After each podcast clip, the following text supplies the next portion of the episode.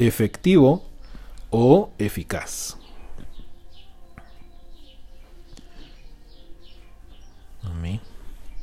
Entonces, ¿qué quiere decir eso? La oración que es efectiva o eficaz. Y para entender mejor, ¿qué es eficaz? Entonces, eficaz es que produce el efecto esperado. Que produce el efecto esperado.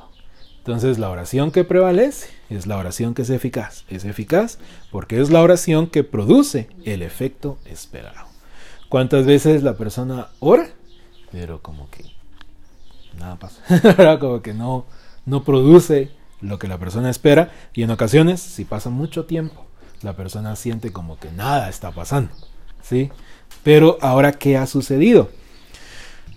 Por esa razón, lamentablemente, los hombres tratan de dar explicación en lugar de ir al Señor y preguntarle, Señor, ¿qué está pasando? Amén. Entonces los hombres son los que dicen, ah, es que a veces Dios dice no. ¿La escuchas? Ah, es que a veces Dios dice espera. Ah, es que a veces Dios... Ahora, ¿dónde dice eso la Biblia?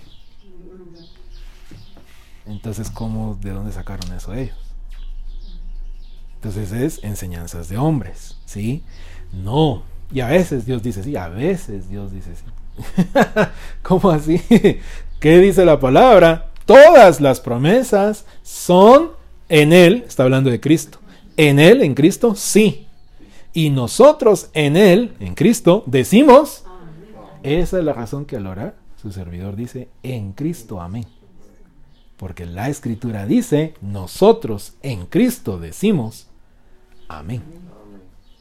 Gloria al Señor. Por eso es que al entender la escritura podemos orar conforme la escritura, pero no es porque repetimos la escritura, por repetirla. Amén. Sino que al entender el principio de la escritura, entonces decimos, oh, ok, entonces al orar digo en Cristo. Porque Él en Cristo ya me dijo sí. Entonces yo en Cristo estoy diciendo, amén. Amén. Entonces no por decirlo, ¿verdad? Sino porque eso dice la palabra. Todas las promesas de Dios en Cristo son sí.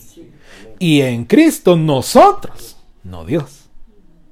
Nosotros decimos amén. Para la gloria de Dios. Amén. Entonces por eso es que al orar, al entender eso. Entonces, ok, pero lo digo en Cristo. En el nombre de Jesús peticiono. Pero ya lo tengo en Cristo. Porque en Cristo Dios ya me dijo sí. Aleluya. Vemos que va en una misma dirección. Entonces no es saber qué dice Dios. ¿Cuántos dicen eso? ¿Cuántos aún dicen eso? Entonces es decir, no, no es saber qué dice Dios. Dios ya dijo. Ya sé qué dijo Dios. Y si no, pues solo es permitir verlo. Porque Él ya dijo. Amén. La palabra que Dios ya dijo está escrita aquí. Entonces no es saber qué dice Él. porque Él ya lo dijo. Amén. Entonces, al saber que ya dijo Él, Él me dijo, al saber que me dijo Él, Él me está, me entero que Él ya me dijo sí a eso. Entonces yo en Cristo digo, amén. Para la gloria de Dios. ¿Lo podemos ver? Amén. Entonces, muchas veces es permitir, muchas veces por esas definiciones y explicaciones del hombre, por eso permitir que sean sustituidas. Esa es la razón que oramos. Espíritu Precioso, estoy de acuerdo que sustituyas todas las definiciones de tradición. ¿Qué fue lo que dijo el Señor Jesús en Mateo? La tradición, sus tradiciones, le dijo a los fariseos, han hecho inválida la palabra de Dios. No la palabra en sí, sino la palabra en la vida de esa persona. Pero es que así dicen. Pero ¿quién dice? Si no está en la palabra, ¿de dónde vino esa definición? De la maldad. Entonces es una definición de mentira comunicada, ya sea en el extremo de la religión o en el extremo del mundo. Pero viene de la maldad. Entonces todas esas cosas que dicen, eso es mentira. No nos interesa ni nos, no nos corresponde a nosotros lo que dicen, sino lo que Él dijo. Amén. Lo que Él dijo. ¿Qué vino a hacer Señor Jesús? Señor Jesús vino voluntariamente a... Amén. Y que, amén, amén, eso está incluido en hacer la voluntad del que lo envió. ¿No lo dijo? Yo para esto he venido, para hacer la voluntad del que me envió y acabar su obra. Amén. Acabar su trabajo. Porque Dios sigue trabajando. Señor Jesús sigue trabajando. Amén. Puedes escribir eso, por favor. Papi Dios sigue trabajando. Papi Dios sigue trabajando. Aleluya. Señor Jesús sigue trabajando. Recordemos que el trabajo Dios lo creó en el Edén, no después del Edén. Dios creó el trabajo en el Edén, antes que Adán comiera. Amén. Entonces, Dios trabaja. Y Él no necesita, y Él no trabaja por dinero. ¿Verdad? Porque esa es la definición del mundo. Un trabajo es qué? Es ir a hacer algo para que le paguen.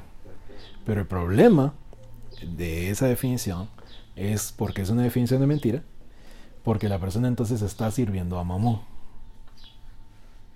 Porque entonces le dice, mira, haz esto. Ah, no, pero es que a mí no me... Entonces, ¿por qué lo está haciendo? Por el dinero. Entonces, ¿a quién está sirviendo? Exacto. Por eso es permitir la sustitución de definiciones y decir, no, entonces, ¿qué pasa? Eso es un extremo, ¿va? Entonces, ¿qué pasaría si la otra persona se va al extremo? Ah, entonces no me pague. No, hombre, ese no es el punto, porque otra vez está basándose en no recibir dinero. está basándose en el dinero igual. No, no es eso, sino es, ¿qué dice la palabra?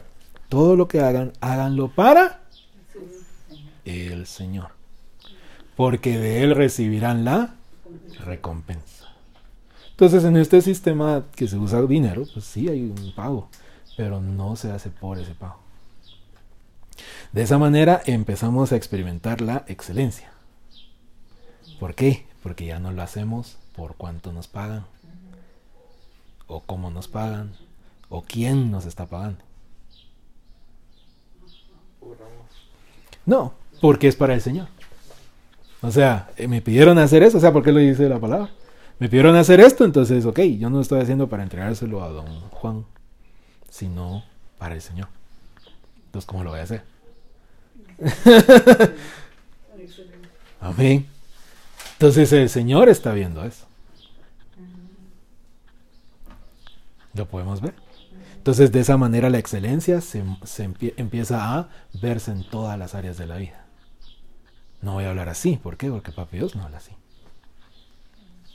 Amén.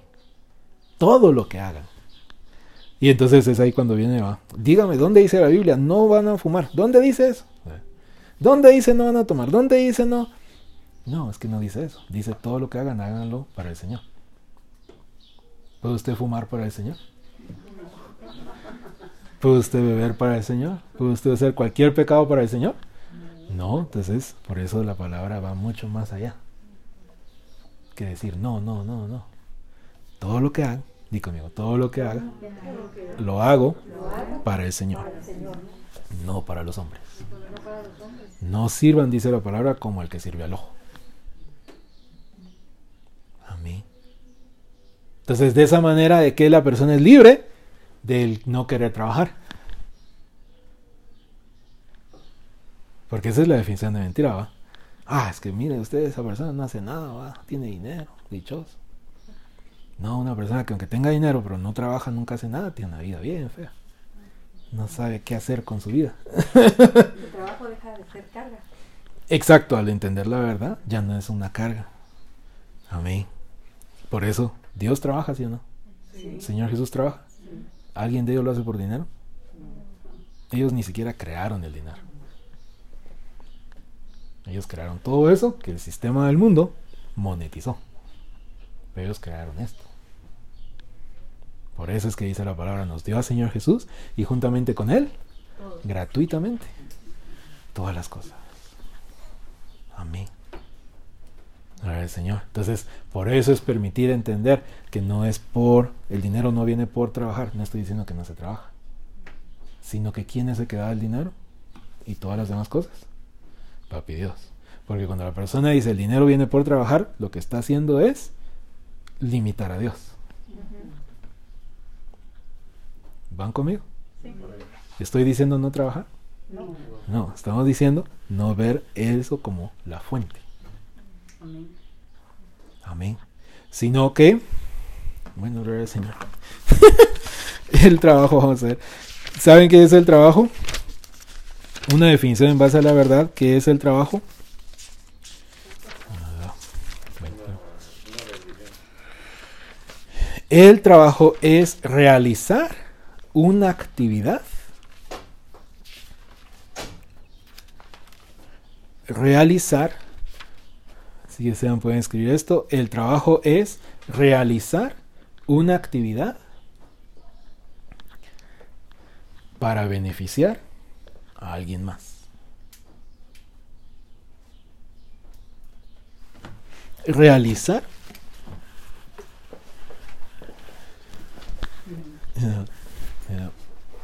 Servirte. Realizar una actividad para beneficiar a alguien más. Eso es lo que es trabajo. Se dinero. Exacto. Porque ¿cuál es la definición de, de usted va al diccionario que es? Trabajo es hacer una actividad para recibir un pago. Entonces esa es la definición del mundo. Que está enfocada en el dinero. No, la definición de la verdad es, es realizar una actividad para beneficiar. Y ahí está el punto. Entonces un trabajo mal hecho va a beneficiar a alguien. Un trabajo bien hecho sí va a beneficiar a alguien. Entonces el trabajo es una actividad, es hacer algo, ¿verdad? Para beneficiar a alguien más. Y lo hago basado en quién? En Papi Dios, que Él es mi fuente. Entonces, de hecho, el trabajo bien hecho le da confianza a la persona de cobrar, ¿sí o no? ¿Sí o no? Pero un trabajo mal hecho, ¿qué confianza le da? Por eso la gente, ah, usted déme lo que... Entonces, a veces son definiciones de mentira, pero que una persona puede por eso no cobrar, ¿verdad? Pero por otra razón puede ser también que lo medio lo hacen, entonces medio le pagan, ¿verdad? Pero un trabajo bien hecho, usted no va a las tiendas de Apple y dice, mire, yo quiero esta computadora, pero deme un descuento, así más o menos. No, ah, bueno, si quiere esto, vale tanto. ¿Por qué? Porque está bien hecho. Sí. Y tanto cualquier otro producto, ¿verdad? Esto está bien hecho. Entonces, un trabajo bien hecho también da la libertad de cobrar correspondientemente. Por supuesto, no de más, porque igual estaría la persona basada en el dinero. Amén. Pero es, es como un beneficio, pero porque no se está haciendo por el dinero. Y entonces no se está limitando a Dios, que solo por ese trabajo puede darnos algo. Por eso es, di conmigo, la palabra dice que Papi Dios me dio a su Hijo y con Él gratuitamente todas las cosas. Di conmigo, no dice dinero. O sea, el punto es que el dinero va incluido en, pero Él no nos dio dinero. Porque cuando la gente sigue enfocada en que Dios le dé dinero, sigue enfocado en el dinero. Entonces el Señor me dio esta frase hace años, gracias a Dios, gracias a su nombre. El Señor te da la cosa o te da la cosa para comprar la cosa. O sea, el Señor no te tiene que dar dinero en sí. ¿Lo podemos ver? Sino que el Señor te puede dar la comida en sí, digamos, ya comprada, por así decirlo, alguien más. Entonces no te dio el dinero para comprarla, pero te dio la cosa. O también te puede dar la cosa para comprar esa cosa. Pero todos son cosas. ¿Lo podemos ver? Entonces te puede dar ese, ese vestido, esa blusa, o esa camisa, o ese traje, o te puede dar el dinero para comprarlo, pero él no está limitado a decir, no, te tengo que dar el dinero. Entonces el enfoque está el dinero. Tiene diversidad de medios para hacernos llegar. Exacto, él es, es creador. El que es creador es Dios. ¿Cuántos viste ese hashtag? Soy creador. Ya está bueno. Eh, Son casacas. Creador es Dios. Él es el creador. ¿Quién creó las cosas? Él, no es- él no se llama creador y nunca ha hecho nada. No, Él es quien creó todo. Entonces Él es el creador. ¿Qué dice la palabra? Porque me limitasteis, oh casa de Israel. ¿Han leído eso alguna vez? Porque me limitaron. Entonces, ¿por qué el Señor nos habla eso? Porque la persona dice, ay, ojalá, pero ¿cuándo Dios me va a dar dinero para comprar? Entonces, ¿dónde está su enfoque? Entonces, decir, no. Y entonces ahí la persona ya es libre. Su servidor trabaja, ¿por qué? Porque la actividad que el Señor me llamó es para beneficio de las personas, pero no en base a la definición del mundo. Amén. Ahora, ¿quién es el que provee todas las cosas? Porque Él es la fuente. Nos damos cuenta que son cosas que van juntas, pero no revueltas. Cada cosa va en su lugar. Amén. Por ejemplo, hermano Isabel, es eso, va en una organización que que él dirige, tiene un salario asignado. Entonces, cada año le dicen, ¿verdad? Entonces, él dice desde el inicio, decía, ok, gracias, gracias, todo está bien, ¿no? pero quiero hacerles dejar saber que esa no es mi fuente. Él no se está diciendo por las personas, sino él está diciendo por la persuasión. Esto no es mi fuente. Esto no es mi tope. Dios es mi fuente. Amén. ¿Lo podemos ver? Entonces, al entender esto, ¿qué va a producir? Que la persona trabaje, pero ya sin pensar en las cosas, sin pensar en el dinero, sin pensar que si le pagan o que si no le pagan o que todo lo que hagan, háganlo para el Señor y no para los hombres. Amén. Señor, pero ¿cómo? ¿Qué nos ha dado Dios? ¿Con qué nos llenó? Amén. Y lo primero que es Espíritu de Dios cuando nos creó en Cristo, ¿con qué nos llenó? Con su presencia. Con su espíritu. Muy bien, con su amor. Romanos 5.5. Romanos 5.5. Y la espera de lo que seguro no desilusiona. Porque el amor de Dios ha sido derramado. Qué hermoso, ¿verdad? Derramado. En nuestro espíritu nuevo. Por espíritu de Dios quien nos fue dado. Y es bien importante porque es la primera mención de espíritu de Dios en Romanos.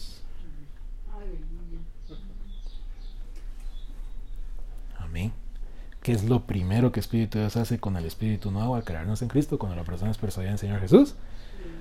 Lo hace, o sea, mata ese espíritu a través de la muerte del cuerpo del Señor Jesús, crea uno nuevo en Cristo, eh, está totalmente en el Espíritu de Dios, porque está creado en Cristo, quien tiene toda la persona de Espíritu de Dios, y lo primero que hace es llenarlo del amor de Dios. Entonces, ¿cómo es que vamos a trabajar para el Señor y no para los hombres?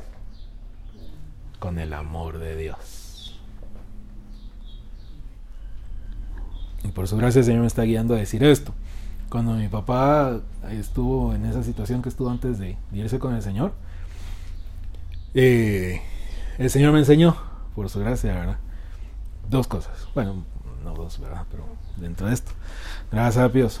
Número uno, yo no cuido a nadie. Porque no tengo la capacidad de cuidar. ¿Tiene usted la capacidad de cuidar a alguien? Pues exacto. Por eso cuando a mí me dicen, ay, se cuida, te digo, yo digo, ah, yo no le digo a la persona, pero yo digo, yo no me cuido. Papi Dios me cuida a mí. A mí. Porque ¿cómo, cómo? Eso no es posible. ¿Por qué la gente vive en temor? Porque se quiere. Entonces, y, y hoy más que nunca, siempre lo han dicho, pero hoy más que nunca. Ay, es que hay que. Entonces yo pienso, ¿puede?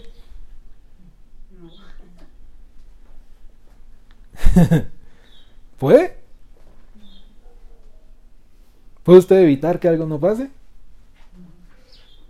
Entonces lo único que sí puede es permitir.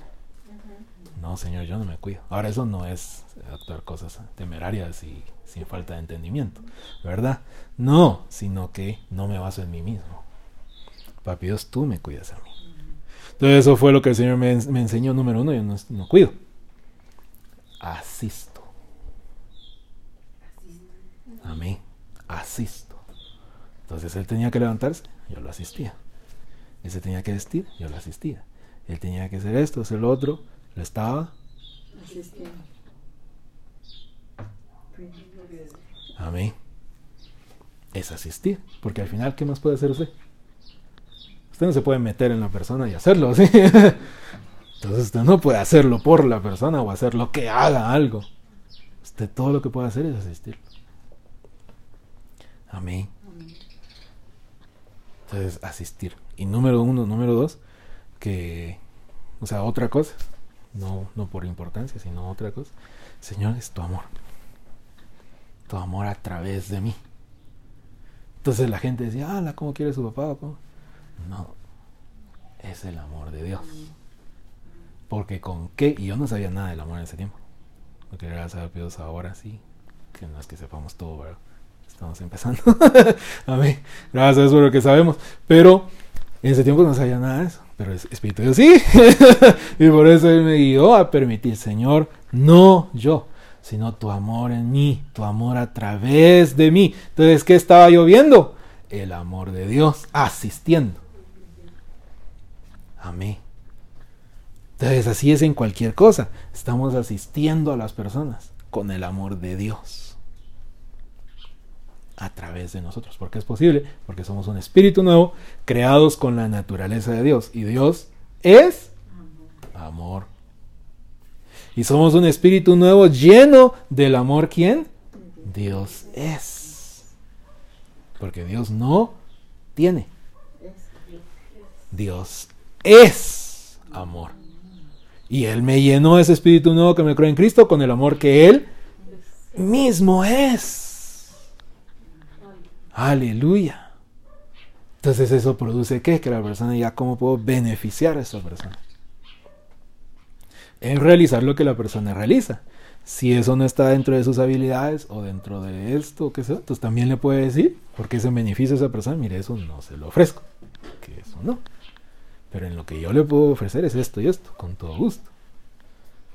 Amén. Entonces, podemos ver cómo es que el Señor nos creó.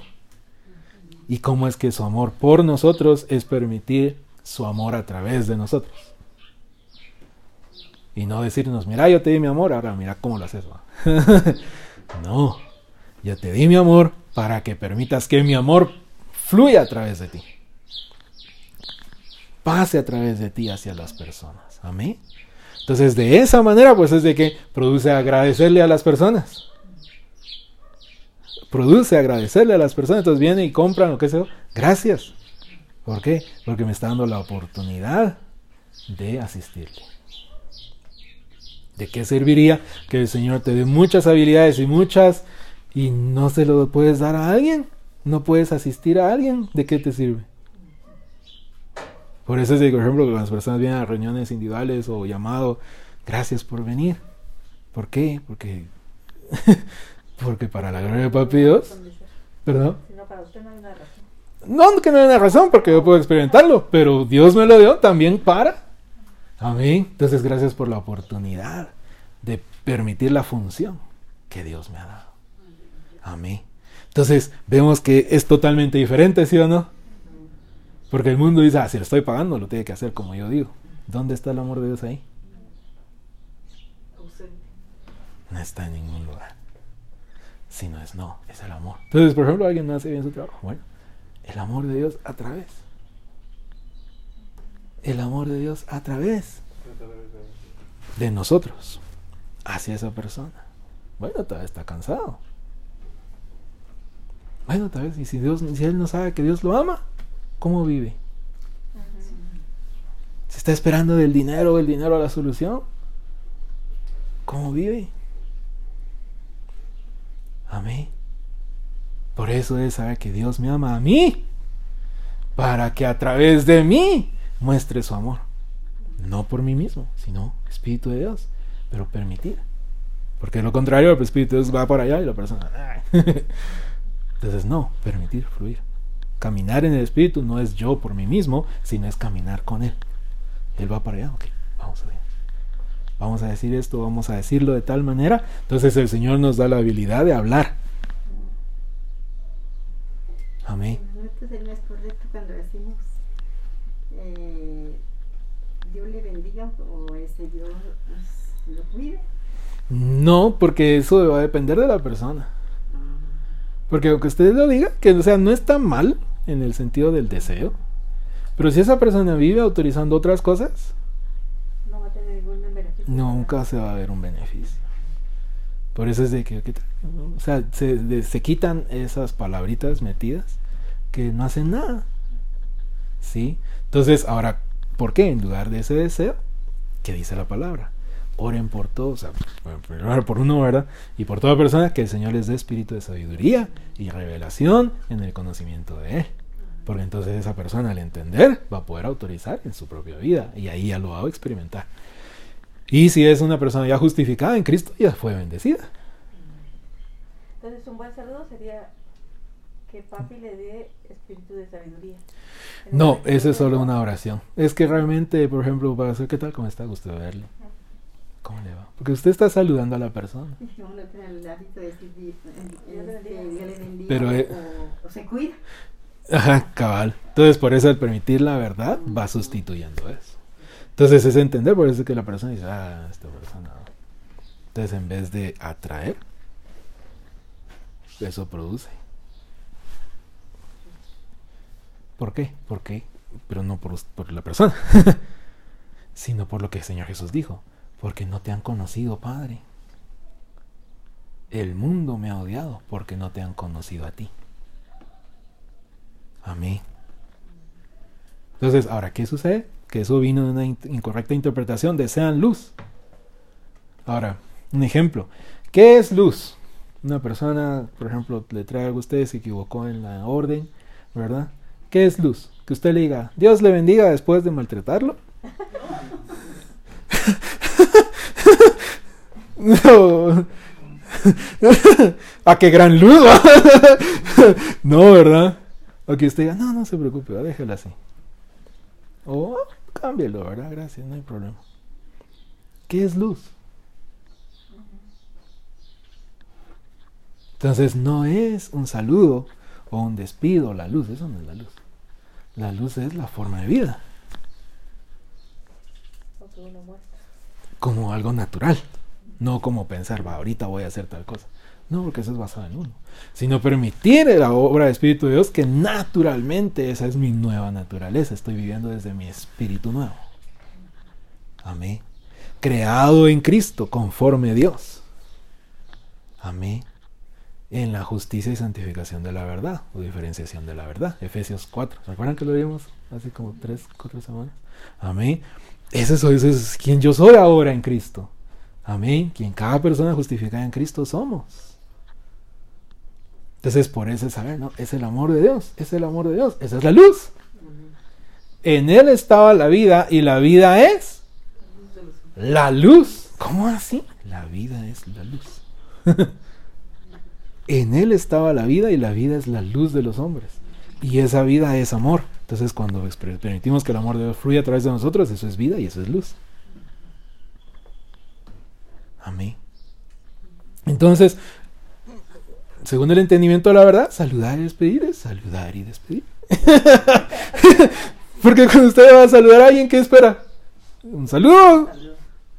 Y si, ¿por qué? Porque si una vez esa persona no conoce a Dios, no sabe cómo es papi Dios ni nada, y escuchar a Dios, eso no le... Ahora, no lo estamos haciendo para agradarle a la persona. Porque eso no es eso, eso es el otro extremo. Ahí no es que se puede equivocar o se pueda ofender. No, eso no tiene que ver con nosotros. Simplemente es quitar esas cosas que de costumbre o tradición vienen, pero que no hacen nada. Y que en algunos casos, porque no es siempre, algunos casos hasta puede producir un rechazo de la persona en su interior. En decir, ah, este solo habla de Dios, va. Dios le bendiga. ¿no? No, porque si esa persona no es justificada, no está en Cristo. Si no está en Cristo, no está bendecida. No No importa. Y si esa persona ya es justificada, ya está en Cristo y está bendecida. La única diferencia es si ya lo sabe. Porque si ya lo sabe, va a poder experimentarlo. Si no, ese es el punto. Que por eso, gusto de verle. Pues, ahora gusto de verle. Qué bueno que viniste. Ahí nos vemos. ¿no? Porque estamos despidiendo. Amén. Sí, por eso, ¿se recuerdan? Eh, mira eso, ¿verdad? Eh, ¿Cuántos, cómo están? Amén, dicen todos. ¿Por qué? Porque es una tradición. Pero se aprendió, porque un bebé no nace así, ¿va? Amén. Entonces es el de entender, no. ¿Cómo están? Bien. o sea, es dejar esos misticismos, o sea, permitir, porque para nosotros mismos, ¿no? Pero permitir al Espíritu de Dios que sustituya esos misticismos, esas tradiciones, esas costumbres. Porque el Señor Jesús no hablaba así, sino ¿cómo hablaría Jesús? ¿Quién se le hubiera acercado? Si uno no hablaba así, era considerado muy poco espiritual. Va, entonces ahora ya vamos a la raíz. Querer demostrar espiritualidad. ¿Dónde está eso en la Biblia? Y entre ellos mismos ¿no? y el mundo. Nada que ver. Entonces no, simplemente eso no tiene nada que ver con la verdad. No tiene nada que ver con la verdad. Y esa palabra que se acuñó, bendiciones, bendiciones. bendiciones. Ah. Salude o despida, eso es todo. Si esa persona conoce la verdad, pues va a experimentar la bendición que Dios ya dio. ¿Por qué no le puede decir que Dios lo bendiga? Quiere decir como que Dios no lo hubiera bendecido. Pero Dios ya nos bendijo. ¿Qué es, qué es bendijo? Pasado. No dice Dios nos va a. Dice Dios nos bendijo. Con toda y cada bendición espiritual en los celestiales en Cristo. ¿Qué más quiere? Amén. Y otra de las razones, quiero regresar a la oración, pero no sé si vamos a regresar, pero eh, otra de las razones que eso ha sido es porque, ah, es que bendecir es decir bien. Eso no es la palabra, eso no es verdad. ¿Dónde dice la Biblia eso? Es una, esa es una traducción, o esa es una definición del mundo. Bendecir es bien decir. No, hombre, eso no es así. Bendecir, sí, es l- el, es la habilidad de producir bien. ¿Quién es el único que tiene la habilidad de producir bien? Solo el Señor. Entonces, bendecir es la habilidad de producir bien. Amén. Si desean pueden escribir eso. Bendecir es la habilidad de producir bien. Y eso lo vemos en la palabra. Dice, aún en el antiguo pacto, bendecirán a los hijos de Israel, diciéndoles que El Señor. el Señor te bendiga. En primer lugar, vemos que nunca existe y yo te bendigo. Nunca. Toda la Biblia no está eso en ningún lugar. Nunca. El Señor te bendiga. Pero ¿cuál es esa bendición? El Señor haga resplandecer su rostro sobre ti. Eso es favor. Eso es gracia. No vas tú basado en ti, sino el Señor. O sea, nosotros tenemos la substancia de lo que esa oración era figura. Amén. Haga resplandecer. No, de, en, en el antiguo pacto, porque está en el antiguo pacto. El antiguo pacto es sombra y figura. Pero nosotros tenemos la substancia. Hoy ya no es solo que Dios resplandezca su rostro, no, sino nosotros, Cristo está en nosotros. Desde afuera. Hoy. Cristo vive desde adentro hacia afuera. Cristo vive en mí, adentro de mí, en mi espíritu, no. Entonces, cuando Él sale, resplandece. Amén. Entonces, hoy tenemos la sustancia de lo que eso era, la figura. El Señor tenga de ti misericordia, ya lo tuvo. Pero para ellos era tengo. Ese es el punto. En el antiguo pacto era futuro, porque ¿quién iba a venir? Señor Jesús. Pero para nosotros es pasado. Amén. Ya estamos en la sustancia y es pasado. Para verlo súper claro, cabal, amén. Vamos a Romanos 4, por favor.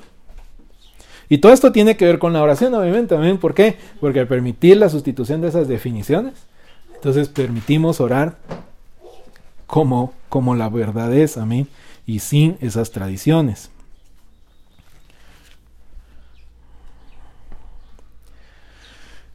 Recordemos, yo soy un espíritu. Digo conmigo, yo soy un espíritu. Tengo un alma. Vivo en un cuerpo. Vivo en la tierra para gobernar. Y tengo autoridad únicamente en mi vida. Amén. Esa es la razón que no le puedo decir a alguien que Dios a esto o que Dios aquello, porque ¿qué es lo que esa persona está autorizando? Porque yo no puedo autorizar en la vida de alguien más. Por eso es algo legal. Y eso es ilegal, yo decir algo. De lo contrario, exacto, Señor Jesús solo podría venir y decir que Dios te bendiga e irse. ¿Hizo eso alguna vez? No, Él venía y les enseñaba cómo el ser humano puede escuchar, venir persuasión, hablar, autorizar en su vida. ¿Lo podemos ver? ¿Alguien le puede ganar en el deseo a Dios de que la gente sea bendecida? Él vino y murió en la cruz para ser hecho maldición. Cristo nos redimió de la maldición de la ley. No nos bendijo. Ahí no. Primero nos redimió. ¿Para que ¿Cómo? Haciéndose maldición en nuestro lugar. Porque escrito está, maldito todo el que es colgado de un madero. ¿Para qué? Para que la bendición de Abraham viniera a través de Cristo Jesús a los gentiles, la promesa. Por eso es que decimos, Espíritu de Dios es la bendición del nuevo pacto. Porque el 14, eso es Gálatas 3:13. El 14 dice, para con el fin de que la bendición de Abraham viniera a los gentiles, por medio de Cristo Jesús, la bendición de Abraham, y recibiéramos la promesa de Espíritu a través de la persuasión. ¿Cuál es la bendición de Abraham? La promesa de Espíritu. Espíritu de Dios. Por eso es que la bendición no es dinero o cosas. Ese es el resultado del resultado del resultado de haber sido bendecidos con la persona Espíritu de Dios. Que es posible a través de la obra del Señor Jesús y al ser persuadido en Él. Ahora nos damos cuenta porque es que no existe el poder bendecido o algo así ahí. Porque eso solo es el resultado en tercer lugar de haber sido justificados. De haber sido creados de nuevo en Cristo, de haber sido llenos de Espíritu de Dios. Amén. Y de entender cada una de estas cosas por la gracia de Dios. Amén. Entonces, y viendo que para ellos era futuro, pero para nosotros es pasado, eh, que por supuesto hay mucho más para en- entender acá respecto a la persuasión, pero podemos por favor leer Romanos 5 del... Perdón, 4. Sí, es que aquí estaba viendo 5, pero es después. 4, gracias. Romanos 4 del 21 al 25. Amén. Del 21 al 25. Romanos 5. No, Romanos 4. Sigo con Romanos 5. Romanos 4. ¿Quieres leer? Romanos 4 del 21 al 25. ¿Estamos ahí? 1, 2, 3. Del 21 dije, ¿verdad? Aquí está. 1, 2, 3. Estando plenamente convencido de que lo que había prometido, poderoso era también para cumplirlo. Por lo cual también su persuasión le fue contada por justicia. Y no solo por él fue escrito que le fue contada, sino también por nosotros, quienes será contada los que creen en aquel que levantó de los muertos a Jesús nuestro Señor, que fue entregado por causa de nuestras transgresiones y resucitado para nuestra justificación. Ahora leamos otra vez el 21, por favor. 1, 2, 3. Estando plenamente convencido de que lo que Dios había prometido, poderoso era también para cumplirlo. Eso está en Romanos 4. Amén. Pero el tiempo es en futuro, para cumplirlo. Ahora el 24, por favor. 1, 2, 3. Sino también por nosotros, a quienes será contada, los que creen en aquel que levantó de los muertos a Jesús nuestro Señor, que fue que fue entregado por causa de nuestras transgresiones y resucitado para nuestra justificación. Todo está en Pasado. pasado. El 21 es futuro y el 20, exacto, para nosotros, cuando habla de nosotros, es pasado. Cuando habla de Abraham, es futuro. ¿Lo podemos ver? Por eso es que todo en el antiguo pacto está en futuro. Pero para nosotros es pasado o presente, como el Salmo 23. De hecho, el original del Salmo 23 es presente, el original. ¿sí? Pero la traducción comercial de Reina Valera sobre todo y otras lo pusieron en futuro. El Señor es mi pastor, nada me faltará. ¿Cuándo? Saber, porque todos los días es algún día, todos los días es futuro. No, el original es presente. El Señor es mi pastor, nada me falta. Amén, nada me falta. Nada me falta. Otras dos veces, nada me falta. Nada me falta. Gloria a Dios. Y es nada. Nada es nada. Sea en beneficio de, no desde, sino en beneficio del alma o en beneficio del cuerpo, desde el Espíritu Nuevo, ejecutado por el Espíritu de Dios. Amén. Pero nada me falta. Nada me falta. Junto a aguas de reposo me Pastorea. Pastorea. ¿Por qué otra vez? Pastoreará. ¿Cuándo? Ay, saber cuándo Dios va al fin. Va. Exacto. No. Él es el pastor. ¿Qué es lo que él hace? Pastorear. Recordemos, ¿quién es el pastor? Señor Jesús. Él lo dijo. Yo soy el buen pastor. Entonces, a través de algunas personas que él ha llamado, él hace función, pero el pastor es él. Un- su servidor no es el pastor. El pastor es el Señor Jesús. Amén. Todos somos como ovejas de su pastoreo. La, traducción comercial dice de su prado, pero el original es de su pastoreo. Amén. Entonces, aún naturalmente hay ovejitas que ven un poco más lejos, o sea, en lo natural.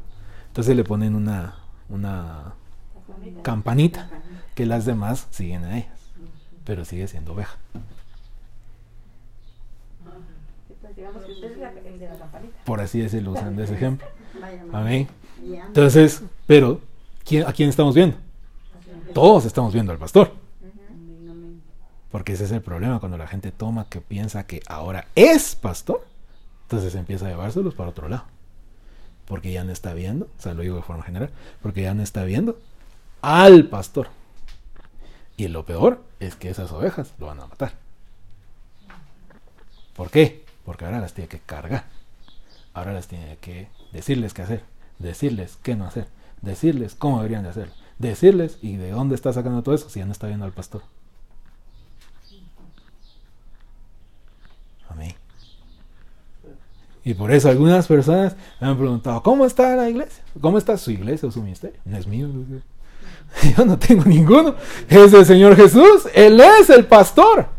Ah, no, pues, pues, pero no, no, pues, pues, no. Porque ¿qué es lo que cada quien cree? Eso es lo que autoriza en su vida. Entonces cuando alguien dice bastante, digo, función. Pero no es mi identidad. Yo soy la justicia de Dios en Cristo. Yo soy hijo de Dios, porque todos tenemos la misma identidad. Pero Dios nos ha creado en Cristo una diferente función. Pero ¿quién es el pastor? Señor Jesús. ¿Quién es? Los apóstoles, los apóstoles están en el cielo, amén. Pero ¿quién es el apóstol de nuestras almas? Señor Jesús. Señor Jesús, la palabra lo dice en Santiago, y en Pedro, perdón, en Pedro, han sido vueltos a- al apóstol de sus almas. Amén. ¿Quién es el evangelista? ¿Quién es el maestro? Es Señor Jesús. Porque nosotros somos su cuerpo y lo hace a través de, pero Él lo hace. Amén. Entonces, de esa forma la persona vive en descanso. ¿Qué va a hacer? Señor, no sé, es Él. Amén. ¿Quién es el que Él trae? Al quien Él trae, Él mantiene. Gloria a Dios. Entonces no hay carga. Amén. No hay y ahora, y ahora. No. Es Él. Amén. Amén. Y así es en cualquier función que papi Dios, a cada quien ha creado en Cristo, de esa manera se realiza. No es pensar, ah, yo tengo que hacer esto. No, yo no. Cristo en mí. Yo ya morí. Ya no vivo más yo. Cristo vive ahora en mí. Gloria a Dios. Amén. Entonces podemos ver, por eso es que en el antiguo pacto estaba, el Señor te bendiga y te guarde, el Señor haga resplandecer, el Señor tenga de ti misericordia. Sí, pero todo eso el Señor Jesús ya lo hizo en la cruz. Ahora es Dios, ya me ha dado su gracia, tengo su gracia. ¿Cuántas veces hay personas que honoran, Señor, guárdanos en este viaje que vamos a hacer y que no los está guardando ahorita? Ay, no, pues que vamos a salir y que para Dios es diferente ya que aquí. O estamos guardados, o sea, estamos guardados, ¿va? Pero una persona lo está tomando, o, o que piensa que ahorita no pasa nada, porque qué pilas, ¿va? no, Él es mi guardador.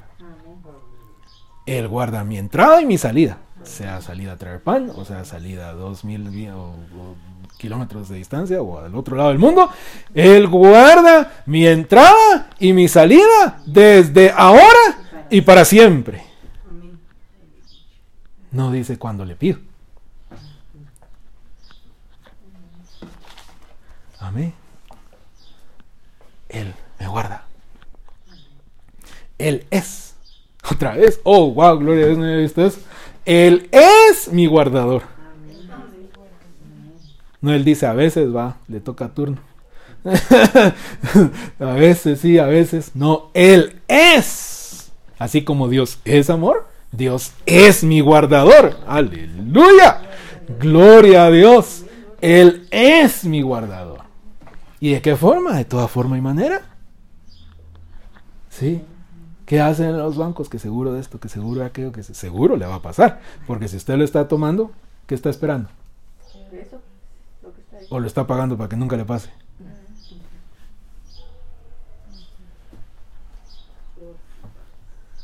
Entonces, eh, va, y sí, entonces, ¿qué le está haciendo? Lo está autorizando. Ahora, yo no estoy diciendo que usted haga o no haga algo por algo que estoy diciendo, sino que es como resultado de la verdad ya individualmente la persona. Amén. Que si la persona no lo tiene, no lo tiene. la persona no tiene el entendimiento de la verdad, no lo tiene. Amén. A eso me refiero. Pero una persona entonces al entender la verdad, dice, no, ya, que seguro ni que nada. El Señor es mi guardador, pero porque tiene el entendimiento de la verdad, que está disponible para todos. ¿Me voy a entender? No estoy diciendo, no compre seguros, yo no estoy diciendo eso. Cada quien es, en- autoriza en su vida. Amén. Usted, alguien lo dice, ah, bueno, dele. Amén. Pero el punto es entender la palabra. El Señor es mi guardador de toda forma y manera. ¿Sí? Aún los bancos. Y si usan su tarjeta y si... No, el Señor me guarda también. Pues, también puede guardarlo electrónico. Para Él no es difícil. Amén. Para Él no es... ¿Verdad? No, para Él también puede hacer eso. Amén. Amén. Entonces, Él es el guardador. Y Él es el que guía. Entonces, ¿qué? ¿Sí o no? ¿A quién le tiene que preguntar a usted? Exacto. Al Señor. Al Señor. Porque Él es mi pastor. Entonces usted está permitiendo ser guiado. Amén. A ser guiado, amén. Y guardado. Nada me falta. Amén. Recordemos eso. Nada me falta. Y, pero en la Biblia parece que dice no nada me faltará. Porque es la traducción, pero no es el original. Ah, O sea, en el hebreo original está en presente. Y ustedes tienen la Biblia de las Américas ahí, ¿no? Vamos y vamos a ver lo que aquí ya empezaron a hacer la corrección. No piensen que es su servidor. ¿Verdad? Usted es tan moderna ahora que. Ah, bueno. Salmo buscamos. 23, por favor.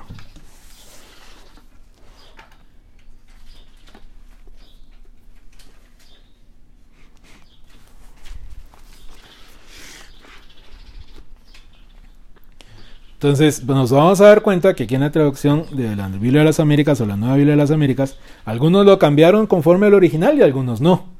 Pero nos vamos a dar cuenta que dice ahí, podemos leer Salmo 23, 1, 2 y 3.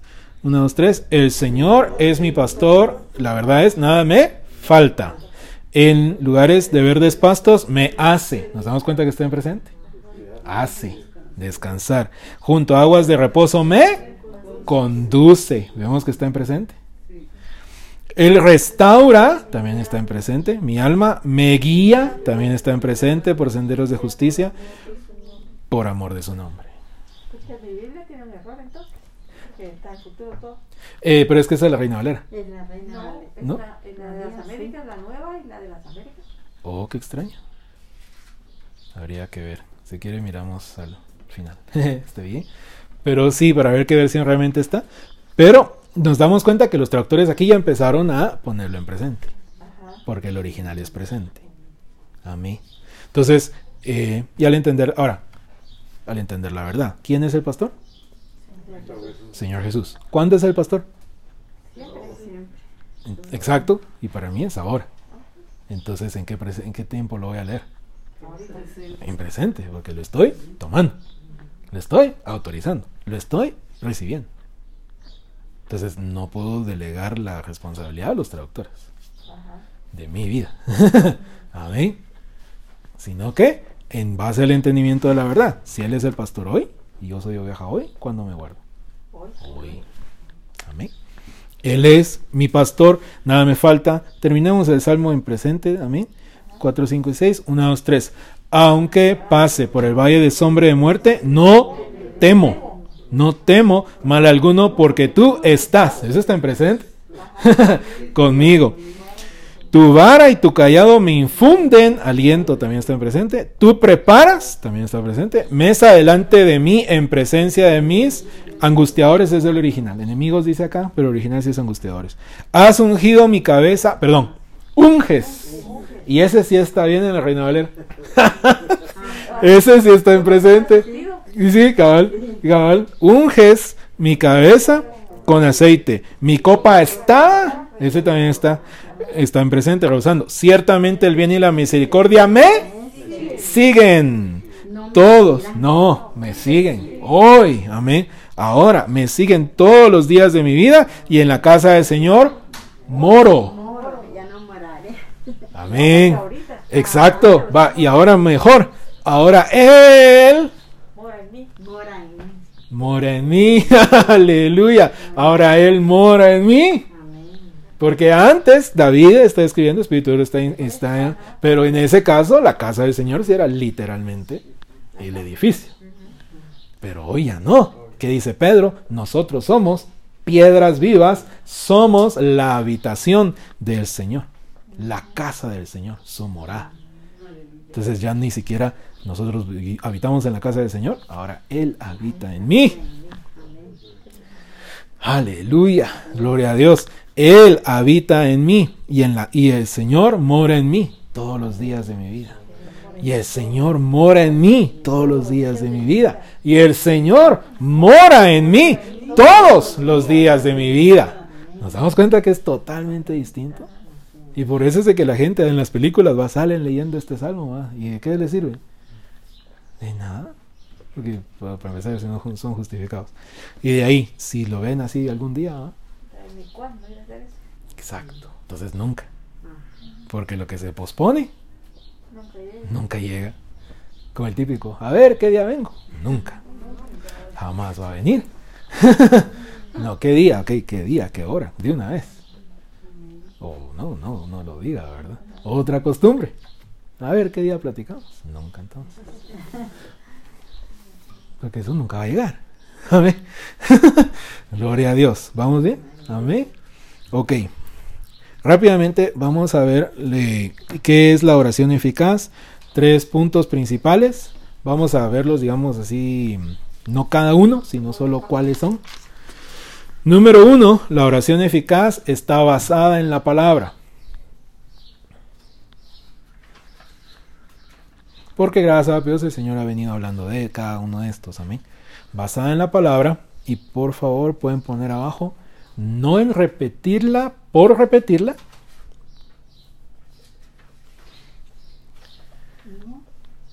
número uno, basada en la palabra, no repetirla por repetirla, o no en repetirla por repetirla, punto y coma. En cambio, en digerirla. Punto y coma, en cambio, en digerirla sería igual que entenderla. Exacto, o sea, digerirla es entenderla, comprenderla, Espíritu de Dios la hace viva en nosotros, entonces la podemos decir. O sea, por eso la palabra digerir incluye todo eso. Entonces, número uno, basada en la palabra. La oración es que es eficaz. Número uno, está basada en la palabra, no en repetirla por repetirla, en cambio, en digerirla. Ahora, ¿qué palabra, qué aspectos de la verdad hemos de digerir? ¿Y cuántas veces? Siempre. Siempre, amén. Siempre, siempre. En la verdad, en la religión probablemente, que igual es una mentira, es un engaño, pero en la religión nos dieron esa idea de, ah, ok, esta persona ya llegó, ya está más cerca de Dios. Ya, eso no existe en la verdad. En la verdad es siempre. Porque la experimentación del Señor, ¿se recuerdan de eso? La disfrutamos, la agradecemos, bendecimos al Señor y la dejamos atrás, que quede atrás y nos extendemos hacia adelante, porque el Señor es inagotable. Otra vez, recordemos lo que el Señor le dice a Israel, o casa de Israel, porque ustedes me limitaron. Una de las formas que se puede limitar a Dios es quedarse con lo que Dios hizo y no extenderse a lo que Dios ya preparó hacer. Amén. Entonces, dejarlo atrás y extendernos. Entonces, ¿qué aspectos de la verdad hemos de permitir digerir en el sentido o en el aspecto de la oración eficaz? Número uno, persuasión. Esa palabra que hemos de digerir, ¿qué aspectos? Número uno, persuasión. ¿Qué es la persuasión? ¿Cómo funciona? ¿Qué no es? Amén. Porque si no se entiende eso, entonces ¿cómo podría recibir? Si todo es en base a persuasión. Sí, pero si no entiendo qué es la persuasión, no. Bueno, Porque lo primero que vimos, ¿se recuerdan? La persuasión es un elemento legal. Muy bien. La persuasión es un elemento legal. Ah, pero es que si lloro, Dios me oye. No está en la Biblia eso. Eso vino de personas que basados en sus propias ideas, ah, definiciones de mentira, ¿verdad? Pero diciendo enseñanzas de hombres, ah, es que yo vengo y me descargo con el Señor. Esa persona jamás va a vivir otra cosa. Porque está usando al Señor como válvula emocional. ¿Eso en qué le va a ayudar? En solo tapar otra vez la olla y llega la presión. Cuando ya no aguanta, entonces la destapa, señora, aquí está. Ok, la vuelve a tapar. Y, y así va a vivir y así se va a morir. Rápido, lamentablemente. ¿Por qué? Porque eso no es lo que la palabra dice. Amén. Entonces está usando al Señor de psicólogo para irle a contar todo lo que vive. Exacto. Pero el problema es de que sigue incendiando todo con la gasolina. Entonces, ¿cuándo se va a terminar eso? Entonces, es entender, la persuasión es un elemento legal. Y todo, gracias a Dios, es el, el playlist de la persuasión está en el canal y está desde el inicio de todo este año. Uno, dos, tres, cuatro, cinco, seis. Entonces, ¿qué es la persuasión? Rápidamente. Eh, no, eh, por favor, miren, escúchame. Primero, sí, no sé si vamos a escribir ahorita, pero por favor, miren. ¿Qué es la persuasión? La persuasión es esta. La persuasión viene al escuchar la palabra de Cristo. Viene. Digo, amigo, viene. Viene. No la obtengo, no la obtengo, tengo. no la obtengo, no la gano. Viene. Siempre y cuando lo que escucho es la palabra hablada de Cristo. Si usted está escuchando algo que supuestamente es la palabra de Dios, pero no le trae persuasión, no es la palabra de Cristo. Lo que le trae es demanda a usted mismo, no es la palabra de Cristo. Lo que le trae es temor. ¿Cómo va a poder ser la palabra de Cristo eso? Lo que le trae es cualquier otra cosa que no sea persuasión. Ahora, ¿persuasión en quién? En Señor Jesús, en su persona y en su obra en la cruz. Amén. Así identificamos la palabra de Cristo. yo tenía la duda. Amén. Decía, porque si soy yo la que dice que eso no es. Ah, ya, ya. Ajá, ¿cómo saber cuál y sí? Amén, cabal. No, ¿cómo lo identifico? Me está revelando a la persona del Señor Jesús.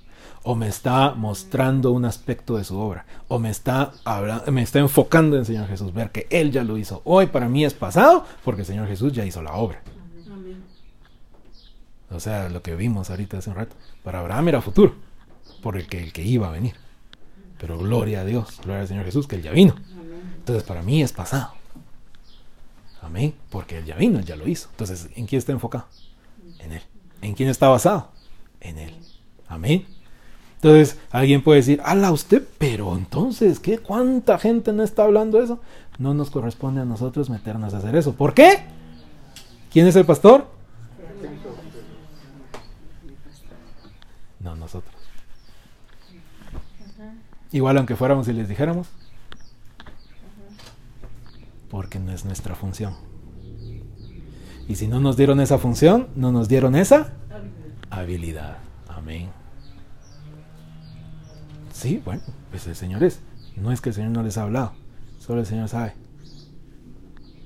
Pero mi responsabilidad es mi responsabilidad. Yo no puedo decir, pero es que tal persona dice tal cosa.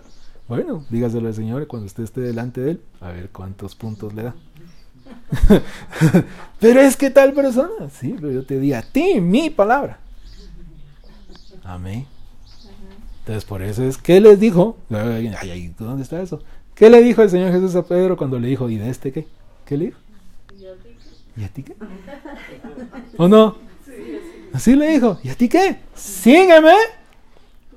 Tú. Amén. Entonces, Señor, pero es que tal persona. ¿Y a ti qué? Tú, ¿qué estás permitiendo? Tú, ¿qué estás autorizando? Tú, ¿qué estás experimentando? Amén. Yo te di a ti mi palabra. Amén.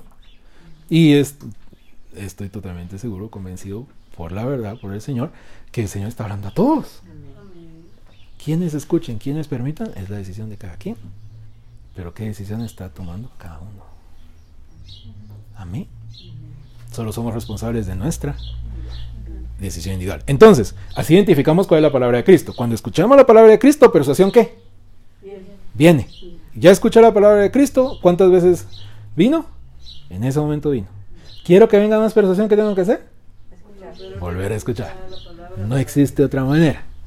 No, ah, ayer escuché. Gloria a Dios, qué bueno. ¿Quiere persuasión hoy? Ah, escuché en la mañana. Excelente. ¿Quiere persuasión ahorita? Amén. Escuchar y escuchar y escuchar la palabra hablada de Cristo. Así viene la persuasión. Amén. ¿Cómo le doy raíz a esa persuasión? Leyendo lo que, es- di- lo que escuché.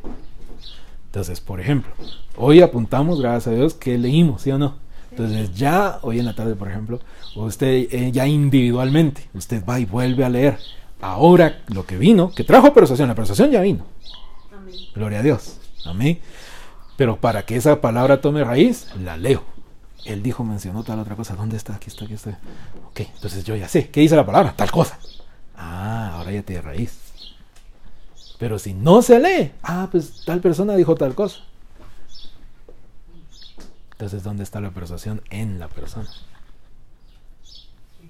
Pero si la persona solo lee y no escucha, no vino persuasión, porque la persuasión solo viene por el escuchar la- y escuchar la palabra hablada de Cristo. Amén. Entonces ahí vino, ahí dice, ahora ¿cómo la pongo a accionar? ¿Vamos bien? Amén. ¿Vamos bien? Amén. Ok, un ejemplo. ¿Alguien men- menciona un ejemplo, un resultado de la obra del Señor Jesús? Cualquiera, en general. Entendimiento. Amén, gloria a Dios, entendimiento. Entonces, ¿qué, ¿dónde dice la palabra que Dios me ha dado entendimiento? No es que pero bueno. ¿Qué es lo que decimos al recibir la cena del Señor?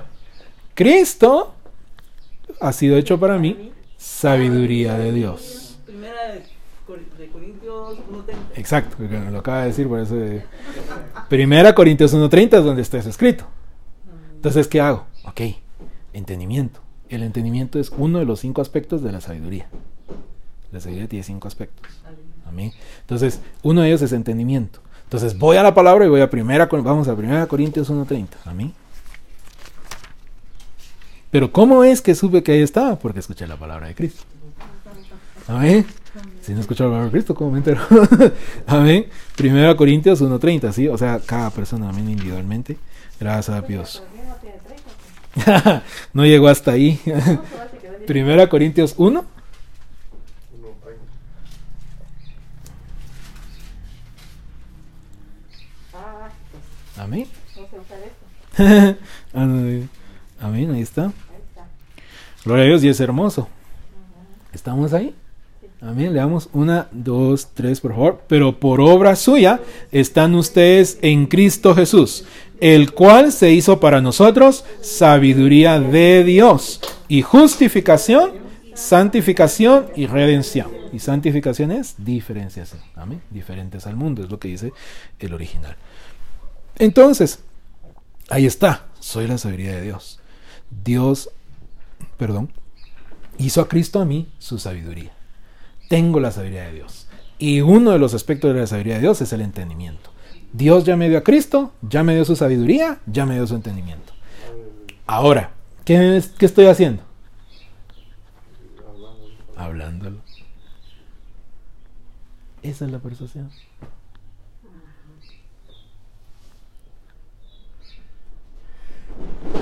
Y lo digo porque estoy persuadido que qué. Que así es. Ahora veamos Marcos 11, 23 y 24. O sea, veamos, o sea, ve- mírenme, mírenme. Puedo escribirlo por supuesto, ¿eh? pero lo voy a decir para que para seguir en la misma línea. Todo aquel que diga a este monte, quítate y sé echado en el mar, y no duda en su corazón, sino que está persuadido que lo que dice viene a ser, será para él. A través de esto les digo que todo cuanto peticionen e interactúen, oren y pidan, estando persuadidos que lo han recibido, será para ustedes. ¿Lo podemos ver? Entonces cuando dije, Cristo fue, es, es, aleluya, Cristo es para mi sabiduría, estoy persuadido que es, eso es, eso es. Así es, ya lo tengo. Lo digo, eso es persuasión. Ahí, eso es todo. Esa es la persuasión. Ah, pues es que yo pensé que tenía que sentir. Ahí está. Del espíritu se movió al alma. A eso se refiere en un aspecto, dos aspectos ahí, pero un aspecto es en Santiago. El que peticione, que peticione sin oscilar. ¿Pero oscilar qué? Del espíritu pasarse al alma. Sino quedarse en el espíritu. De esta manera les digo, todo el que diga estando persuadido en su espíritu, en su corazón, dice la traducción comercial, en su espíritu, que lo que dice viene a ser, será para él. Y pues ahí está en futuro porque es. La, la última parte está en futuro, amén, y porque esa es la ejecución ya en lo tangible. Pero por eso la otra parte, ahora, eso sí es bien importante. Vamos, ahora sí, por favor, a Marcos 11, Lo anterior que dijo Marcos, ¿qué? ahí mismo, 11, 22 al 24. Es la misma, solo que... Gracias, muy amables por ponerme atención. Eh, de una vez directo, ¿verdad? Porque sí lo podíamos ver. Y Marcos 11, 22 al 24. Recordemos que Marcos 11, 22 es cuando dice tengan la fe de Dios, no en. El original es de. Amén. Tengan la fe de Dios. Ahorita lo vamos a leer. Tengan la fe o la persuasión de Dios. Y vamos a aprovechar a ver eh, el 24 también. ¿Estamos ahí? Marcos 11.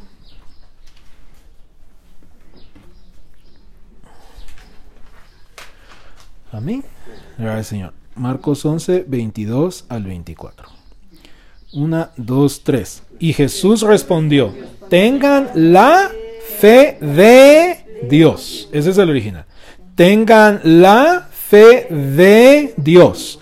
En verdad les digo que cualquiera que diga a este monte, quítate y arrójate al mar, y no dude en su espíritu, sino crea que lo que dice va a suceder, le será. Y vemos que ese consejo está acostadito, ¿verdad? Entonces solo le será. Amén, lo agregaron. Cap- 24, 1, 2, 3, por favor. Por eso les digo que todas las cosas por las que oren y pidan, crean que han recibido. Y ahí está el clave de la Reina Valera. Que las recibirán. Lo tradujeron en futuro. Y vemos que es en pasado. Que las han recibido y les serán. Y les serán.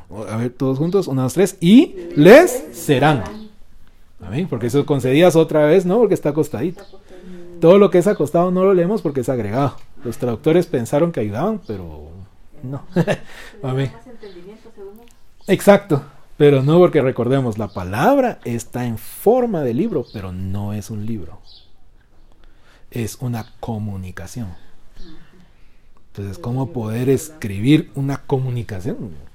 Solo Espíritu Precioso de Dios nos la revela. Pues porque si la creo, va a ser. Así es, no tengo que ponerle más cosas para... No, como dice, amén, a recibirlo como dice, así es. Entonces, es importante, por eso es, si usted tiene una Reina Valera, táchela, donde dice, ¿sí? Ah, no, ahí sí, la sí. Cambie de versión, use la Biblia de las Américas, amén, cabal, ¿verdad? Eh, y ponga ahí, eh, en vez de donde dice, y les serán, les, no, perdón, perdón, sino que crea que Ya la han recibido. que la recibirán. Gracias. Ahí no es recibirán, es la han recibido. La han recibido. ¿En qué momento la recibí? En el momento que la, procesión vino, tomó raíz y, y estoy listo para decirlo, estando persuadido que lo que digo va a ser. En el momento que toca su manto. Mm, por así decirlo. por así decirlo. Entonces, cuando lo digo, no. Ah, Y eso es bien importante entenderlo. Cuando lo digo. No. Eh, Está bien lo que dicen porque es bien importante entender esa diferencia. Así fue con el hermano Hagin, Cuando vio esa diferencia fue sano. Porque él seguía, él pensaba así. Y es que así uno piensa. Uno así piensa. Antes de entender la verdad. Entonces, uno piensa que es cuando lo digo, ya es hecho. No dice así. Volvamos a leer. Amén. Volvamos a leer el 24. Por favor. Una, dos, tres. Por eso les digo que todas las cosas por las que oren y pidan, crean que han recibido y serán. Eso está en futuro. Pero ¿qué es lo que está en pasado? Han recibido. Cuando la persona, vamos aquí, cuando, cuando la persona está persuadido que lo que dice va a hacer y lo dice, ¿qué está haciendo? Recibiéndolo. Lo tiene que recibir. Y va a hacer. Esa parte ya es de Dios. Sea en segundos, en minutos, en días, en horas, en años. Pero ya está. Ya lo recibí. La persuasión se ejerce en recibir. No en producir. Toda la vida nos han dicho, la fe mueve la mano de Dios. O la oración mueve la mano de Dios. O la fe hace que las cosas pasen. Todo eso no está en la Biblia. ¿Dice, dice- ¿Dijo eso Señor Jesús aquí? No, eso no es la palabra. Estoy persuadido que lo recibo. Entonces el hermano Hagin dijo, lo veo. Porque el Espíritu le dijo, porque le dijo, Señor Jesús, si tú estuvieras aquí y yo te pudiera ver, como miro a mi mamá, eh, él- porque su mamá lo atendía, y dice, y tú me dijeras, hijo, el problema es que tú no tienes persuasión. Entonces dice, yo te tendría que decir, eh, Señor Jesús, tú estás mintiendo, no eres mentiroso, no, sino tú estás mintiendo respecto a eso. Entonces el Espíritu de Dios le habló y le dijo, la última cláusula que acabamos de leer va con todo lo demás. Y el Espíritu Dios se lo repitió. Todo lo que oren y digan, crean que han recibido y les será. Por supuesto, el Espíritu Dios no se lo repitió nada más, le dio entendimiento. Entonces él dijo, lo veo. Todo lo que tengo que hacer es recibir la sanidad y va a ser, pero esa parte es tuya, no mía. Ajá. Cuando usted vea clic, como que ya lo recibió. Exacto. Similar, ajá, ya lo tengo.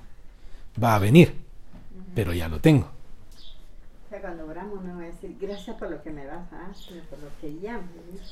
Y en base a la palabra sé que me ha dado. Sé que Entonces ya puedo decir, tengo esto. Amén. Y ahorita que lo digo, lo recibo. Por eso es que después ya solo es gracias y adoración, pero no para que lo haga.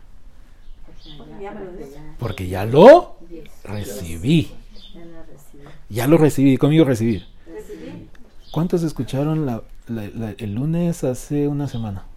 Cuando vimos que la oración en la ejecución es recibir.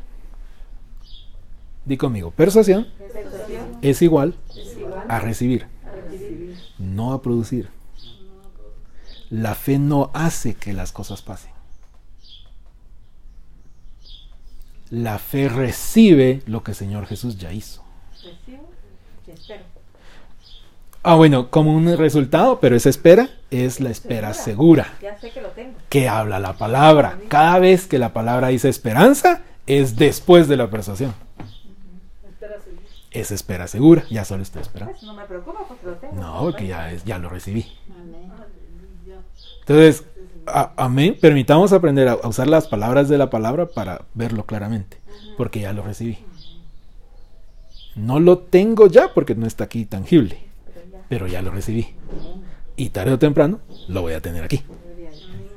Entonces, hermano, eh, Jerry sabe, por ejemplo, que es el mismo principio de la persuasión. Es- esa es la persuasión, esa es, no hay otra.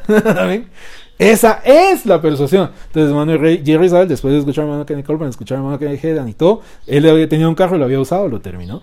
Y, o sea, pues usándolo para el Señor y todo, pero ya no, ya no funcionó. Entonces, empezó a recibir un carro. Entonces tenía una, una vecina que le llegaba, ¿y usted qué no tiene carro? Yo creo que recibió un carro. Pero no lo decía por decirlo, sino después de entender y decirlo. Amén. Creo que recibió un carro, ok. ¿Y dónde está? Le decía a ella. Pero no lo puedo, pero aquí no está, que no sé qué, total, de que así estuvo por meses. Al final, lo tuvo. Después de unos meses, ya lo tuvo físicamente. Dice, ahora quería ir a tocar a la puerta a la señora, mire, ya lo puedo tocar. ¿Pero por qué? Porque ya lo. Había recibido. ¿Lo podemos ver mejor? Esa es la persuasión.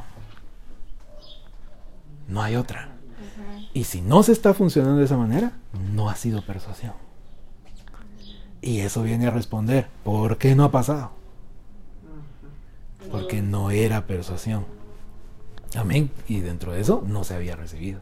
Sino que la persona sigue esperando que ya esté para decir que lo tiene, que lo recibió. Pero la persuasión es en el momento que lo digo, estando persuadido que lo que digo va a ser, en ese momento lo digo, en ese momento lo recibo, ya lo recibí. Y va a ser. Pero eso es papi Dios. No, algún día no. Puede ser, pero no importa. Ya no me corresponde a mí. Amén. Pero ya no me corresponde a mí. Ah, ahora sí es persuasión, porque no es por vista.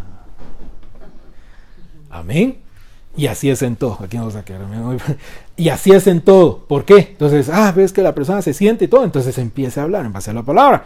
Yo no estoy solo. Cristo vive en mí. Yo soy la justicia base en Cristo. ¿Y en qué momento se va a ir? Saber. Pero en ese momento que usted lo diga, recíbalo. Y siga haciendo lo que está haciendo y cuando se dé cuenta, oh, no está. ¿Por qué? Porque vino a hacer. Ya se ejecutó. Pero usted lo recibió. Empecemos a ejecutarlo en todo, en todo. Cosas aparentemente pequeñas, aparentemente grandes, pero para el Señor es igual. Amén. Amén. Para Él no dice, ah, este está muy minuto, eso hacerlo vos. No, nunca. Amén. O dice, ah, este está muy grande. No. Él es grande. Amén. Él es el más grande. ¿Qué dijo, papi, qué dijo Señor Jesús? Y el Padre es mayor que todos. Gloria a Dios. Y Espíritu de Dios, quien es el Espíritu de Papi Dios, vive en mí. Por eso el mayor es quien Él, quien vive en mí. Amén. Entonces empecemos a ejercitar, empecemos a ejercitar o continuamos, alguien dice ya, gloria a Dios. Continuemos ejercitando, entendiendo ahora cómo es. Y en la medida vamos a ver cómo es, cómo es, cómo es. Y ya vamos a continuar recibiendo. Porque el Señor Jesús ya hizo todo. Amén. Por eso es que nadie puede ir con el Señor y decir, Dios no me lo diste. Y ¿Ah? ¿Cómo? No, ¿Qué? Ya, el Señor Jesús lo hizo y dejé escrita la palabra para decirte qué había hecho. Amén. Pero ¿de qué manera funciona? Ah, está hecho, está hecho. No, no. Escucho la palabra, viene la persuasión, le doy raíz a leerla, entonces empiezo a ver que eso es lo que va a pasar, eso es lo que va a pasar. Cuando estoy persuadido que eso es lo que va a pasar, lo digo. Y en ese momento que lo digo, lo recibo, y ya está. Y así va a ser. Pero esa es ya la parte de papi Dios. Yo lo recibí. En esa, en esa forma, en ese orden. Amén. Ahora vemos eh, cuando, cuando Jesús dice en la cruz, consumado es, quiere decir que todo ha sido consumado también. ¿no? Digamos, pues, de, de- de la persuasión, todo está ahí, porque consumado es, todo está Ajá. terminado, concluido. Ahora, ¿qué fue lo que él consumó? Y todo El pecado. está explicado. Ese es el punto, porque ¿qué dice Gálatas 3:13? Cristo nos redimió de la maldición de la ley. ¿Cómo? Haciéndose maldición en nuestro lugar, porque escrito está, maldito todo quien es colgado de un madero. Y usted tiene razón, porque igual pensaba yo. Cuando Jesús dijo consumado, es consumado. Pero al leer la palabra y ser enseñado la verdad es, sí, pero ¿qué fue lo que fue consumado? Porque Jesús no destruyó la bendición en la cruz, ¿sí o no? ¿O sí? no, entonces eso no fue lo consumado. Jesús no destruyó la sanidad en la cruz, ¿o sí? No, ¿qué destruyó? La maldición. La maldición. La maldición. Exacto, la maldición, el pecado, la pobreza, o sea, todo lo que Adán autorizó y destruyó lo que Dios había creado. Señor Jesús, el segundo Adán, se hizo Adán de hecho, y nosotros, y lo atrajo hacia él. Lo llevó al punto máximo, porque eso es lo que significa consumado realmente es tetelestai, llevado al punto máximo. Y lo destruyó. Para, o sea, es bien importante, porque como ya lo destruyó, ahora en Cristo nos puede dar su bien. Pero ¿cómo nos da su bien? A través de su palabra. Pero o sea, es bien importante eso, amén. Que A través de su palabra. nosotros no usamos, exacto. Nosotros nos hicimos consumado. o sea, esto ya se consumió solo cuando ya no está. Pero eso no es lo que el Señor Jesús dijo, sino que Él lo destruyó después de haberlo sufrido. O sea, lo que el hermano está hablando es otro, aspecto muy importante entenderlo bien, porque por eso es que la persona se siente sola. Entonces el Señor Jesús ya se sintió solo en la cruz al punto de la muerte, siendo yo en mi lugar. La soledad lo mató, siendo yo en mi lugar. Aleluya. Entonces por eso es para que permitir que Él recibir lo que Él ya hizo y a cambio Él me ha dado su espíritu. Casarse para no estar solo es una definición de mentira que no le va a quitar la soledad. Porque la persona está sola, ella, en su interior, no afuera. Sí, porque muchas veces están rodeados de mucha gente y Y siguen igual, se siguen sintiendo igual. Entonces piensan que una persona, por eso es que la palabra del mundo usa eso, la palabra mágicamente, ¿va? Ah, magia o, o química o qué sé yo, se lo va a quitar. No, lo que usted está está distraído con esa persona. Pero cuando lo termine de conocer y ya no le guste, entonces ya no está distraído y entonces se vuelve a sentir solo. Y la soledad de la persona casada es peor. Porque siempre está con alguien más. Exacto. Siempre está con alguien más. En todos lados llega a la casa y ahí está. Y tiene que estar con esa persona todo el tiempo. Y se sigue sintiendo sola. Pero tiene que aguantar a esta otra persona. Amén. Y esa es una de las razones de muchos problemas matrimoniales. Ajá, Porque uno o los dos estaban solos. están solos acompañados. Amén. Y como Señor Jesús, exacto. Y como Señor Jesús le dijo, hermano dice Prince, diles a mi pueblo que la solución para la soledad es estar a solas con Jesús. ¿Qué tenía la mujer samaritana? Soledad. Y había probado con cinco, pero esos cuates mala onda, no la ayudaron. no se la quitaron. Probó con cinco, entonces probó ya sin casarse y tampoco. Lo podemos ver. Pero ¿cuándo se le quitó? Cuando estuvo a solas. Por eso, Señor Jesús estaba en público. No estaba a solas escondido. No, no, no. Estaba a solas en público. Amén. Estaba sentado en el pozo. Pero mandó a sus discípulos. Y ella venía a la hora que nadie estaba. Entonces estaba solas en público. Vemos la sabiduría del Señor. Ah, Él no tiene pecado, pero sabiduría para nosotros. Amén. Estaba solas en público y habló con ella. Entonces ella recibió la palabra y se le quitó la soledad. Gloria a Dios. Amén. Entonces después la persona, ay no, esta persona no es. Exacto. exacto. Exacto. Ese es el punto. Amén. Porque esa elección de quién es. No es de Dios. Ay, es que yo le pedí a Dios. No. Alguien más respondió esa oración. No fue Dios. Porque Dios claramente dice en su palabra, tanto en el Antiguo como en el Nuevo. ¿Está bien? Yo sé que estoy, no sé qué hora es, pero vamos bien. ¿Está bien? ¿No? ya voy a terminar, pero el Señor está hablando de eso.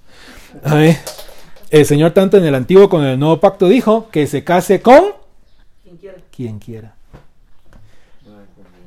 Cuando llega lo- con Moisés, le dijeron que se case con quien quieran dentro de su tribu. En ese aspecto era por la situación de las tierras, porque era por tribu. Que se case con quien quieran en su tribu. Y en el nuevo pacto, en 1 Corintios capítulo 7, dice la, viuda so- joven que se case con quien quiera en el Señor. Ese beneficio es para ella, si no se casa en el Señor. Es su rollo, ¿eh? pero sí, pues es beneficio para ella, pero que se case con. Entonces nadie, nadie, nadie, o sea, ah, pero es que tal persona dice, mentira. Esa persona tal vez pensó que era Dios, pero no fue Dios. ¿Que Dios va a cambiar? ¿Cambia Dios? ¿Cambia su palabra? Entonces, nada, pues sí, Señor, pero yo pensé que eras tú. No leíste mi palabra. Yo dije que te cases con quien tú quieras. Ahora, en el Señor. Ahora, ¿qué sí hace el Señor? Darnos buenas opciones. Y la mejor opción. Pero eso es al permitir ser guiados por Espíritu de Dios. ¿Dios puede dar alguna opción en pecado? ¿Dios podría dar alguna opción en homosexualismo? ¿Dios podría dar alguna opción en lesbianismo? ¿Dios podría dar alguna opción en alguien ya está casado? No, porque Él es distinto al mundo, Él es diferente, Él no cambia. Amén. Entonces, no, Él es la buena opción y todo, pero es igual elección tuya. Pero en primer lugar, si ahorita estás eh, experimentando la ejecución del Señor en tu vida, ahí también es el momento de estar pensando en eso. Amén. Eso es el mundo, que el mundo anda viendo. ¿Quién se quiere casar? Quiere ir a bailar. Por eso dice, ¿vos cuándo te vas a casar? ¿Qué te importa? No, no, ellos están buscando cosas que les llenen la vida que no tienen. Entonces no permita esa presión. Amén. Permita la obra de Dios en su vida. Entonces usted ya puede elegir. Elegir si sí, elegir si no, elegir con quién, pero en base a la palabra, en base a la verdad, en base a la sabiduría que Dios nos da. Amén. Amén. Gloria al Señor. Y gloria al Señor que para el Señor no hay edades, ¿saben? No hay edades. Si alguien está, pero quiere casar, el Señor puede hacerlo. O sea, no que lo va a decir, cásate con tal, ¿verdad? No. Le para una elección, una buena opción, perdón. Si la persona quiere. Si no, no. Para él no hay nada. Imposible. Amén. Y cabal, una vez estaba ministrando una vez y cabal le dio una, una palabra a una persona ya grande, una hermana ya grande. Y todo le dice, no tienes que estar así si quieres. Y el hermano dice, pero para el Señor no hay edad. Amén. O sea, lo menciona en el sentido que para el Señor no hay una, un límite o una edad, si se permite en la verdad, es bueno. Amén. En la verdad, en la santidad y diferenciación de la verdad únicamente. Amén. Gracias al Señor. Ok, gracias a Dios podemos recibir la cena del Señor. Gracias. No sé quién hace. Gracias, señor. Gracias, hermana. Ay, no.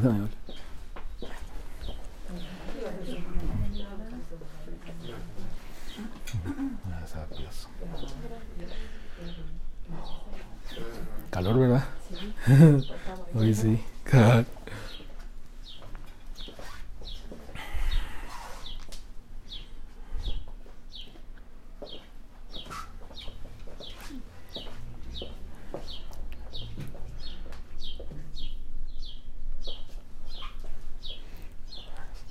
Muy amables, gracias. Oh, gracias. Podemos orar. Gracias, papi Dios. Gracias, Señor Jesús. Oh, recibimos de ti. Podemos recibir de ti como tú eres. Aleluya. Gracias porque nos has hecho libres, Señor, del mundo, de los requisitos del mundo, de las expectativas del mundo.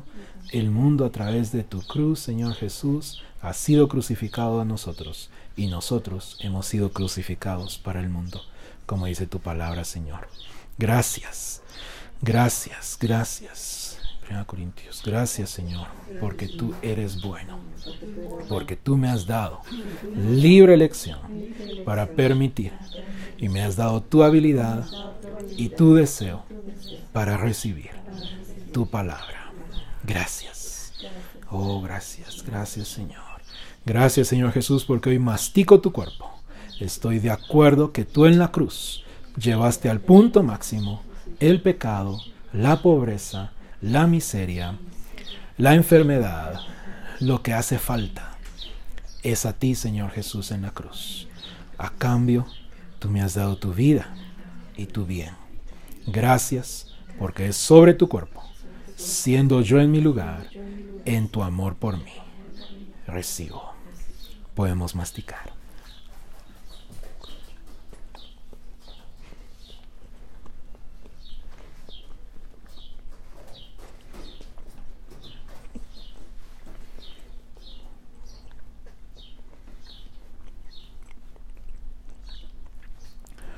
Gracias, Señor Jesús.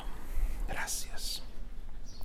Y gracias porque llevaste y destruiste todo eso, Señor, para poder legalmente darme tu bien, tu vida, por medio de tu sangre y de tu palabra, de tu Espíritu precioso. Gracias porque recibo el nuevo pacto. Cristo ha sido hecho para mí y es para mí sabiduría de Dios justificación, diferenciación y redención, así como Él es en el cielo. Yo soy en esta tierra. Gracias. Podemos beber. Oh, aleluya. Gracias, gracias, gracias Señor. Ahí donde estás puedes alzar tus manos un momento y bendecir al Señor. Gracias, gracias por tu palabra. Gracias porque con la claridad de ella puedo hoy continuar y como nunca antes vivir en persuasión. En persuasión, aleluya. Escucho la palabra de Cristo, leo tu palabra para darle raíz, empiezo a ver que eso es lo que va a suceder y al estar persuadido de eso lo digo y al decirlo lo recibo. Y así será. Esa parte es tuya. Recibir es el elemento, Señor, que a mí corresponde por tu gracia no por mí mismo, por tu gracia, por tu espíritu. Gracias. Aleluya. Y gracias, Señor, papi Dios, porque en este nuevo pacto nos has dado a tu gran sumo sacerdote, Señor Jesús. Y eres tú, Señor Jesús, quien recibes la honra que traemos a ti, expresada en diezmos, semilla, primicias, y gracias porque tú la presentas a papi Dios. Eres tú y conmigo, papi Dios.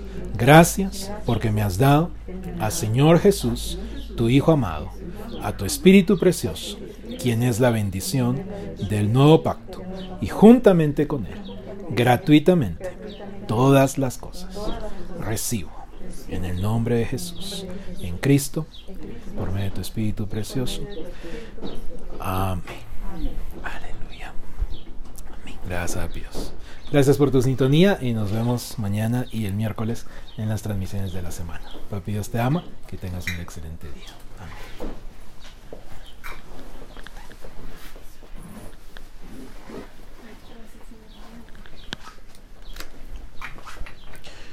Gracias a Dios.